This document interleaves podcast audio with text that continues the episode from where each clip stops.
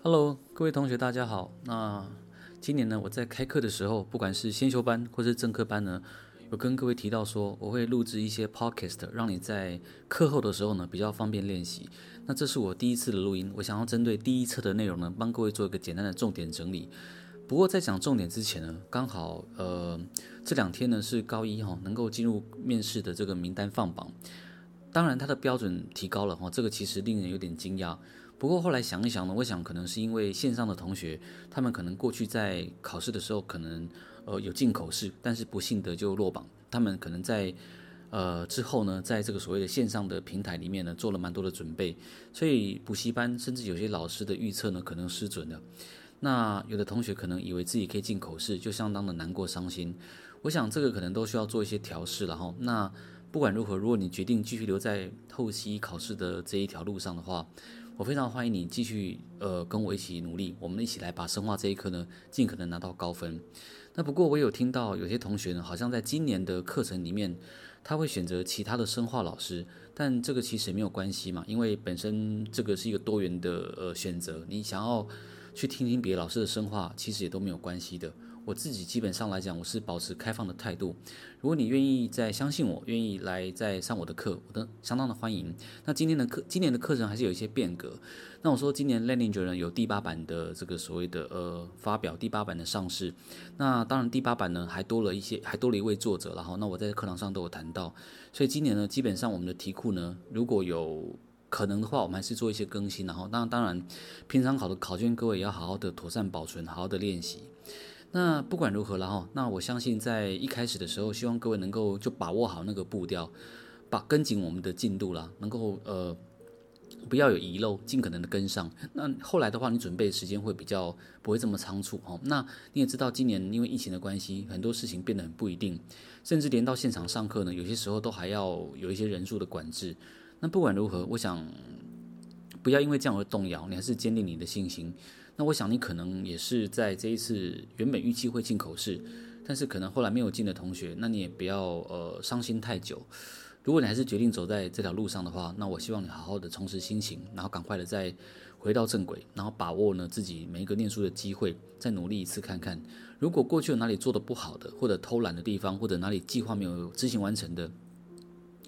希望你今年呢能够彻底把它执行。我想这个是一个自我的对话。那我一直在强调哈，后期是一个懂得取舍的一个战争，一个考试，你必须舍弃你一些东西，你才能够获得一些东西，所以这是非常现实的哈。每个人时间都一样，这是非常公平的，所以你尽可能呢要做出一些有效的计划哦，有效的这个方案，让自己能够更有效率的学习。那当然，你有任何的问题的话，都可以跟我做讨论，不管是读书计划啦，还是在深化学习上的一些心得、一些想法，我们都可以做一些交流。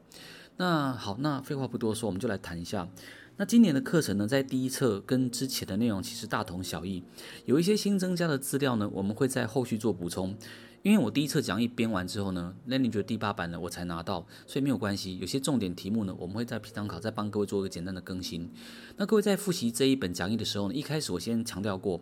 生物化学的内容是在呃。细胞里面探讨所谓的化学反应，所以基本上来讲，你必须有生物的概念，还有所谓的化学的概念。那我们在前面谈过了一些生物细胞的结构，真核原核的比较。那还有一些所谓的像原核才有所谓的内核区 （nucleoid），真核才有细胞核哈等等的一些现象，你要知道，这是第一个重点。那再来呢，就是说原核细胞呢，它没有细胞核，那 DNA 所存放的地存在的地方，我们称为内核区。那这个东西呢，基本上来讲，它其实没有真正的膜去包覆，内核区只是在强调 DNA 它所在的位置而已。好，这个像我想应该都都可以了解了。再来呢，如果你有讲义的话，你可以翻到第十页。那我们也稍微谈到了这个呃一些单位的大小，像我们谈过 in vivo 啦，in vitro 所在的位置。我们上课还补充一个特殊的名词，叫做 ex vivo。在基因 therapy 基因治疗的程序当中呢，我们可以取出病患异常的细胞，给它正常的基因，可能用腺病毒载体，用一些所谓的外来的 DNA 载体送进细胞之后，让这个异常细胞变成了正常，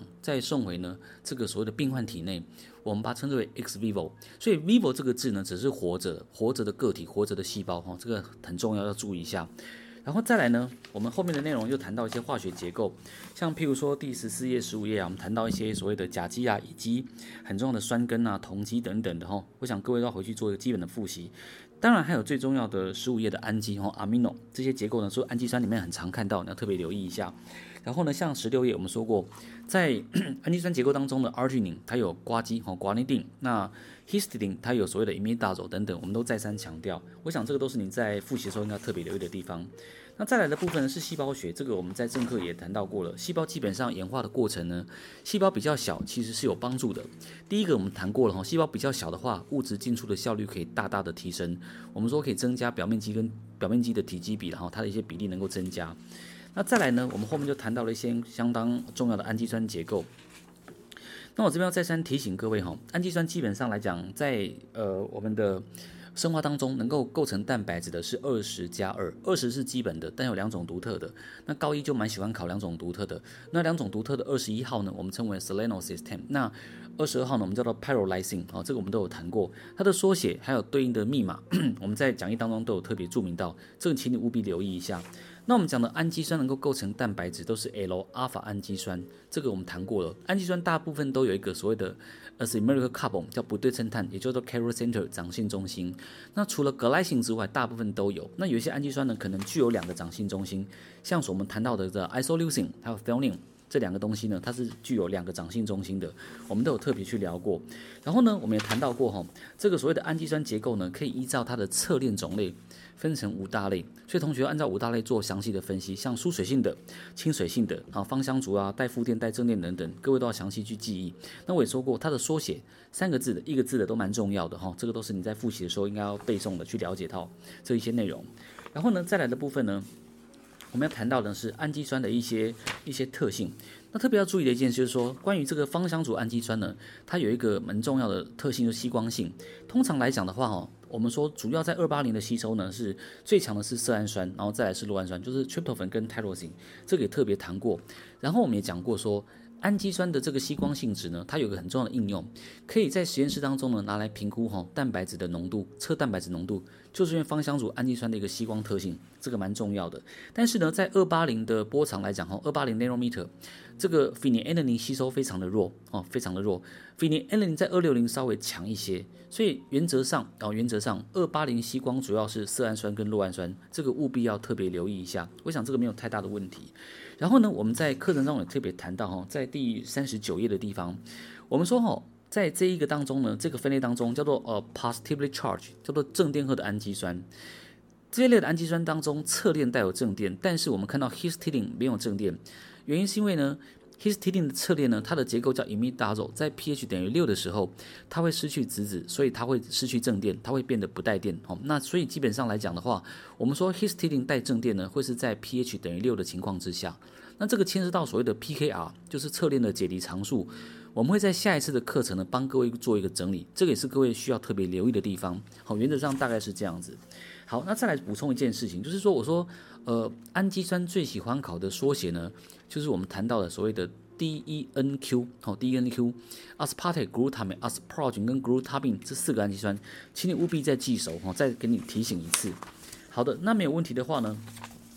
再来同学记得哈，我们在请你记氨基酸的时候呢，记得除了侧链的种类、化学分析记忆之外，记得哈，像我们的第四十六页跟四十七有谈过，你要依照碳数来做记忆。氨基酸有两碳，两碳一直到六碳，但是并没有七碳跟八碳的氨基酸。紧接着就是九碳，九碳的呢就是我们讲芳香族的 phenylalanine 跟 tyrosine。那十一碳呢就是最大结构的色氨酸和 tryptophan。这个你请你务必记得一下。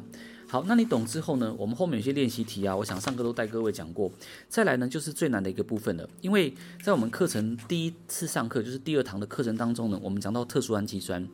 呃，事情是这样子的，因为氨基酸基本结构只有那二十种，所以构成蛋白质之后呢，有一些蛋白质的活性需要调控，构型需要改变。如果只有这二十种的化学性质，可能不敷使用。所以基本上来讲，氨基酸有可能在蛋白质结构中发生 modification。那这个 modification 是发生在氨基酸，不过一般上我们都还是把它称之为叫做 protein modification，叫蛋白质修饰。但各位不要忘记了，这个修饰是发生在蛋白质结构当中氨基酸的侧链，所以还是氨基酸的侧链去发生修饰。那这这个修饰我们解释过蛮多的哈。那目前来讲。比较重要，像是呃我们讲的 phosphorylation 磷酸化，可以造成酵素活性的改变、蛋白质构型改变、电荷改变等等。那磷酸化很常发生在所谓的呃具有 OH 的侧链，serine、threonine、tyrosine 等等。那还有个特殊叫 histidine，我们在课堂上都有稍微听。稍微提到过，那各位要特别留意一件，就是说这个修饰呢，基本上来讲种类非常的多，对蛋白质呢造成影响也是蛮大的，所以各位呢一定要务必哈、把蛋白质的修饰牢记，这边都是三颗星的内容。那这里有一种修饰呢，我们说蛮重要的，就是蛋白质的降解，我们叫做 ubiquitination，叫做所谓的泛素化。泛素化的修饰基本上来讲的话，它会发生在真核细胞而已，所以原核是没有的，只有真核有泛素化的情况。但是呢，这个泛素的结合过程并不是那么简单，它必须要靠三个酵素的帮忙，E1、E2、E3。那过程当中呢，还会消耗一个我们讲的 ATP。但这个 ATP 的消耗呢，我们会说它是消耗两个高能磷酸键，它是把一个 ATP 哦水解变成 AMP 加上 PPI 变成所谓的焦磷酸。我们在课堂上都有稍微提过，所以这个部分请你要务必记得。然后蛋白质呢被接上 ubiquitin 之后，可能不止接一个，可能三个到四个以上。那接上去之后呢，通常会被我们讲的真核细胞当中，细胞质有一套非常重要的蛋白质复合体，我们叫做二十六 S proteasome，它会认出这个 ubiquitin 的标志，把蛋白质降解，哈，那完成蛋白质的分解。那值得留意的是呢，这个二十六 S proteasome 本身也是分成两个不同的一些结构，有十九 S 跟二十 S。那我们在后续的课程还会再谈到。那各位要记得，蛋白质在细胞中分解之后啊，基本上来讲的话。它的小片段有可能在被其他胞器，像龙龙小体 lysosome 里面的一些蛋白酶在分解，有可能在被细胞质的蛋白酶分解。那大蛋白质分解成小蛋白，小蛋白呢变成独立的氨基酸，氨基酸这时候就能够决定要在细胞里面重复再使用，再经过转移作用变成全新的蛋白质。还是氨基酸呢，就发生转氨作用，直接代谢掉，变成尿素呢排出体外，或者呢再把这个所谓的氨呢去产生其他的物质，它有蛮多的选项，蛮多的做法，看细胞的生理状态来决定。那氨的代谢哈，它是很后面代谢的部分，这边我们就先不谈氨的代谢，我们重点是放在蛋白质的降解部分，好，请你务必要记得。好，那你懂之后呢，有几个我们讲的。蛋白质中的氨基酸呢，它的修饰特别容易考。举第一个例子，像胶原蛋白 （collagen） 里面有 purine，还有 lysine，这两个很容易发生 hydroxylation。像今年就有考 hydroxylation 需要什么样的一个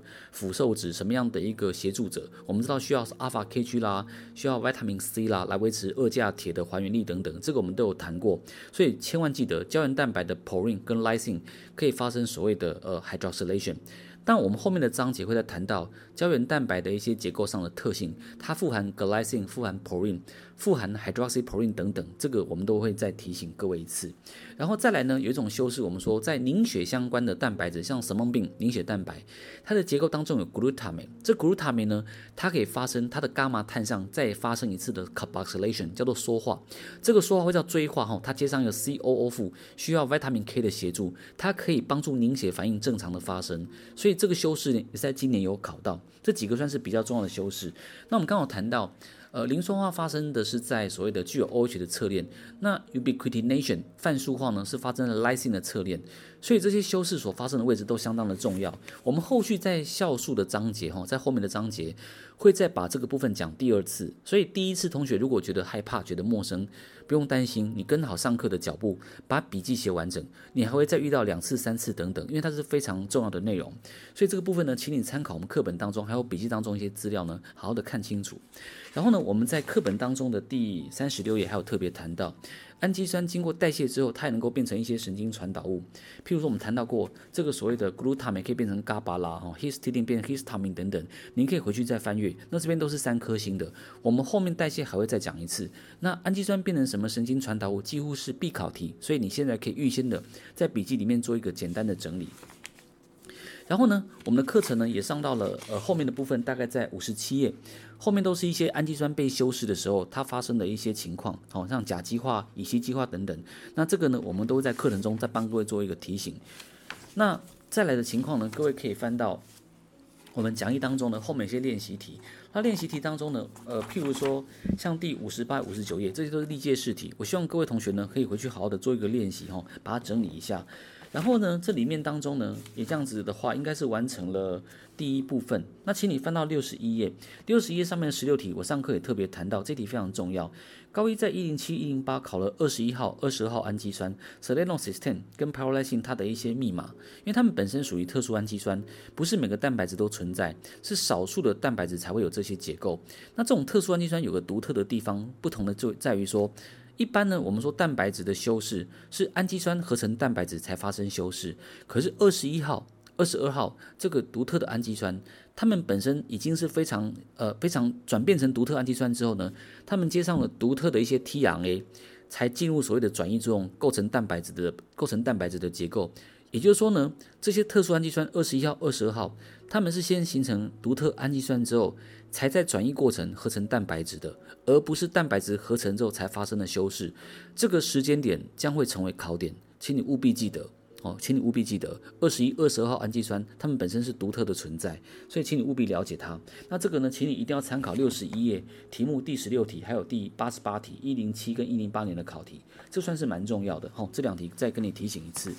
然后呢，再来的话是第三节的部分，是氨基酸的化学特性分析。那我做个简单的预告，氨基酸因为它本身来讲有酸跟碱的特性，所以呢，我们会经由滴定来去了解它的解离常数，它的这个所谓的氨基跟酸根的解离常数，还有侧链的解离常数等等。那由这样的方式呢，就可以计算出它的等电点。那等电点呢，基本上来讲是蛋白质净电荷为零时的 pH，它算是一个蛮重要的内容，后面就会谈到。所以呢，我希望各位把这个录音听完之后呢，帮你。呃，把之前的这个所谓的重点做一个整理。那期待我们第二次的课程呢，再把这些内容再做一个简单的回顾，再帮各位做一个说明。那我们这一次的录音大概到这边。如果各位呢还有需要在呃我帮各位解释什么内容的话，你也可以利用 Facebook 或有各种平台来跟我做联系。当然非常欢迎你课后来跟我做讨论。我想我们在教室里面，在你亲自来告诉你的问题的话，我会比较能够了解。那请各位在听这个录音的时候，如果有任何的问题可以写下来，我们在教室遇到的时候呢，你可以拿来跟我做讨论。希望这个平台。才能够让我们的学习呢更有效率。那我希望各位呢能够所谓的呃学习顺利，然后身体健康。那我们就在课堂上见，拜拜。